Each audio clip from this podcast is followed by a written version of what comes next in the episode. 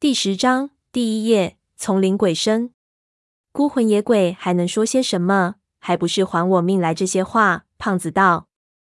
潘子让他别废话，仔细听，他不是在和他开玩笑。那人声在说什么？我倒真没注意。刚才声音响起，吓得我们三个头皮发麻，哪里还有心思去听具体的内容？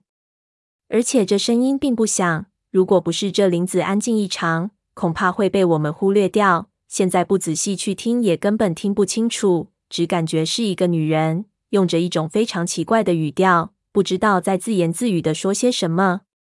潘子说起来，我们的注意力才集中到这方面。潘子示意我们屏住呼吸，仔细去听。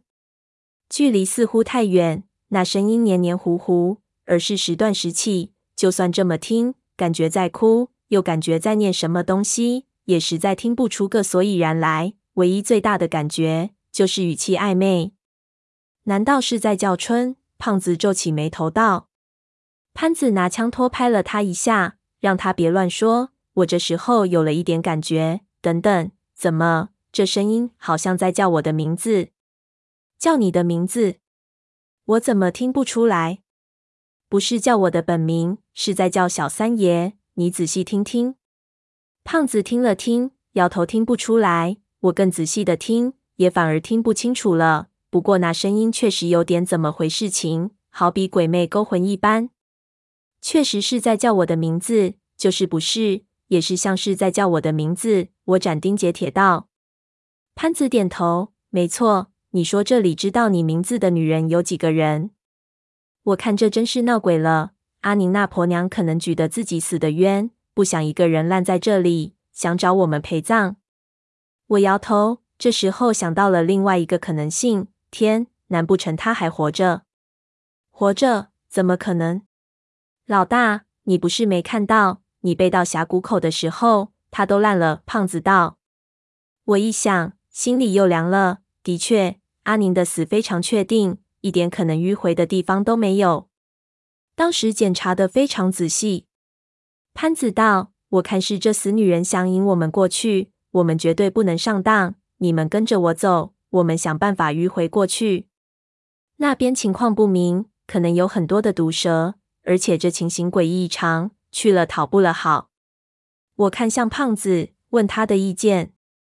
一边是未定的因素，一边是生死存亡，高低立现。胖子也犯了嘀咕，想了想，只得收敛好奇心，一顿道：“你胖爷我不是反悔，不过大潘说的说对，咱们手里家伙太少了，这一次还是悠着点，打鬼也要看鬼是谁，万一真是阿宁，我也下不去手。我如释重负，我本来就不想去看什么女鬼，也不知道胖子是怎么想的，没有实则好，要是有什么，咱拿什么本事脱身啊？想着立即应声。”三个人转身动身，不再理会那诡异的声音。潘子定了个方向，我们小心翼翼地猫着继续赶路，试图从那声音发出的地方绕过去。一边也可以走近，听听到底是怎么回事。如果真是三叔的人在说话，那我们也有足够的距离补救。不敢把矿灯大得太亮，我们用布蒙着灯头，靠着暗淡的光芒，在树木的缝隙中艰难地穿行。说是绕过那树，其实距离离得并不远。那诡异的声音一直我们耳边徘徊。我们走的同时捏着把汗，连一句话也不敢说。随着距离的靠近，我们离声音也越来越近。我越听就越不像说话的声音，那声音非常脆，不停地重复着一个节奏，完全无法感觉到底是什么发出的。不过能肯定发出声音的地方就在附近的一个方向。我的心理作用作梗。感觉那个方向看过去都是鬼气森森。一边走一边注意着这个声音，我就听得入了神。听着听着，我感觉到这声音好像在哪里听到过，我脑子有点印象，而且还很新鲜。我立即让他们停了停，听了一下，忽然我就想到了那是什么。糟糕，难道这是阿宁身上的对讲机在响？对讲机。我到阿宁他们的制式装备里包括对讲机，我没看他从他口袋里拿出来过。这种对讲机防水、防火、防摔，你要不是认真想对付它，它不是那么容易坏掉。而且可以连续使用三个星期，不需要充电。阿宁很可能一直开在那里。把对讲机的话筒口用湿的布蒙上，然后如果有静电噪音，你感觉会不会和这个声音很像？胖子没经验，但是潘子显然知道，就猛点头。小三爷说的对，真的很像。那现在是谁在呼叫他？胖子问。丛林中的无线电信号很弱，无法传播太长的距离。但是他在树冠上，如果对方也在树冠上，或者说在峡谷的外沿，那么很可能就可以收到信号。而且你看那声音时断时续，说明对讲机开在自动搜索频率的功能上，它循环搜索所有的频率内的声音。显然这里有一道无线电频率正在被人使用。潘子。我三叔这一次有没有带对讲机这种东西？以为在魔鬼城里对对讲机印象很深，所以这些功能我都倒背如流。三爷绝对不用这种东西，因为下的逃杀绝对不会有几个小组分散行动的情况发生，一般都就一个，能下去不错了。他娘的！不过车上有无线电，难道是在戈壁上留着守车的人在使用这个频率通话？我潘子突然就想到了什么。我明白了，他们也看到红烟了。可能三叔和他们有什么约定，他们在进行调度。我就到，我们的拿到那个对讲机，这样就可以和戈壁上的人对话，我们就能知道他们的行进计划，以及三叔为什么会在我们之前就进入到了沼泽中心，而且我们离开的时候也可以让他们做接应，说不定我们可以从峭壁直接上去。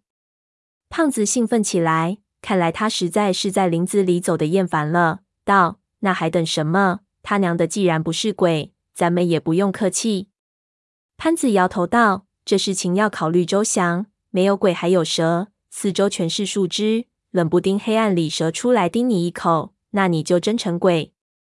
这蛇其实比鬼还头疼。”胖子急得记得抓耳挠腮，恨不得身上能有把喷火器，要是带了蛇药就好了。看来以后真的的什么都带足了。谁能知道戈壁里的古城是这个样子的？这种蛇会怕蛇药？老子很怀疑。潘子道：“依我看，这些东西可能根本不是蛇。不是蛇是什么？黄鳝。我们那里说，东西活得久了都能成魅，这些说不定就是蛇魅，蛊惑人心。这座古城就是这些东西建的。”潘子道。专门引人进来吃掉，这包不齐就是个陷阱，咱们还是不要过去。胖子拍了拍他，道：“你封建迷信的书籍看得太多了，被毒害得太深了。蛇就是蛇，就是他智商高点，他也只是蛇，怎么说也只是一种动物。咱们是万物之灵，他娘的还爬这些没手没脚的。”说到这里，他眼珠一转，计上心来，道：“哎，你们看这样如何？”动物都怕火，你们把衣服全脱了，我用你们的衣服把我身上所有的地方全部都包住，淋湿了之后，然后浇上烧酒，点起来我就冲过去。这些蛇肯定不敢咬一个活人。我拿了对讲机，然后回来跳进沼泽里，最多不会超过两分钟。然后呢？我们是不是要拿着对讲机在这里裸奔？我怒道：“你用点脑子好不好？而且这也太难控制了。”我们用的酒精温度极高，万一你就烧死了怎么办？我们还需要你运装备呢，哪有这么容易烧死？胖子道。潘子纠结道：“我们穿的都是防水透气的纤维衣服，一烤就干，一点就着。你不用浇酒精就能把自己烧成火人，这绝对行不通。”胖子骂了一声，忽然又想起了什么：“哎，那或者咱们干脆在树下放把火。”堆上尸柴，把烟烧起来，把那些蛇全熏走。我一听这个办法可行，对于这种东西就不能正面冲突，一定采取这种办法。以前农村里打老鼠也经常用这种烟熏。于是点头同意，立即就开始要收集尸柴。胖子让潘子帮忙，潘子却一下又抓住了我们，不让我去动。他脸色很不好看，简直就是有点心虚。我看潘子的脸色。想到他在树上那种表情，忽然意识到了什么，问道：“潘子，你刚才是不是看到了什么？”潘子点头，有点欲言又止，顿了顿道：“老子本来不想说，怕吓到你们。不过现在还是说了吧。那尸体绝对有问题，我们他娘的打死都不能过去。难怪我怎么感觉你他娘的怯了。胖子道：“你他娘的到底看到什么？”我看到了，妈的，我不知道怎么说。就在刚才，我在树上看到，我看到。潘子讲话的水平很差，用土话能说出来的话，用普通话就很难表达。说了半天，不知道怎么形容。你是不是看到阿宁像蛇一样从树冠里探出来看着我们？胖子忽然就道。潘子忙点头，对，就是这样。嗯，你他娘的怎么知道？胖子脸色铁青的指了指我们身后。我看胖子的表情不对，忽然就头皮一麻，立即和潘子回头，一下就看到我们身边那棵树下阴影中的灌木丛后站着一个既像蛇又像人的影子。就静静的蹲在那里，离我们只有五六米的距离。那对讲机的轻微声音正从这东西的身上发出来。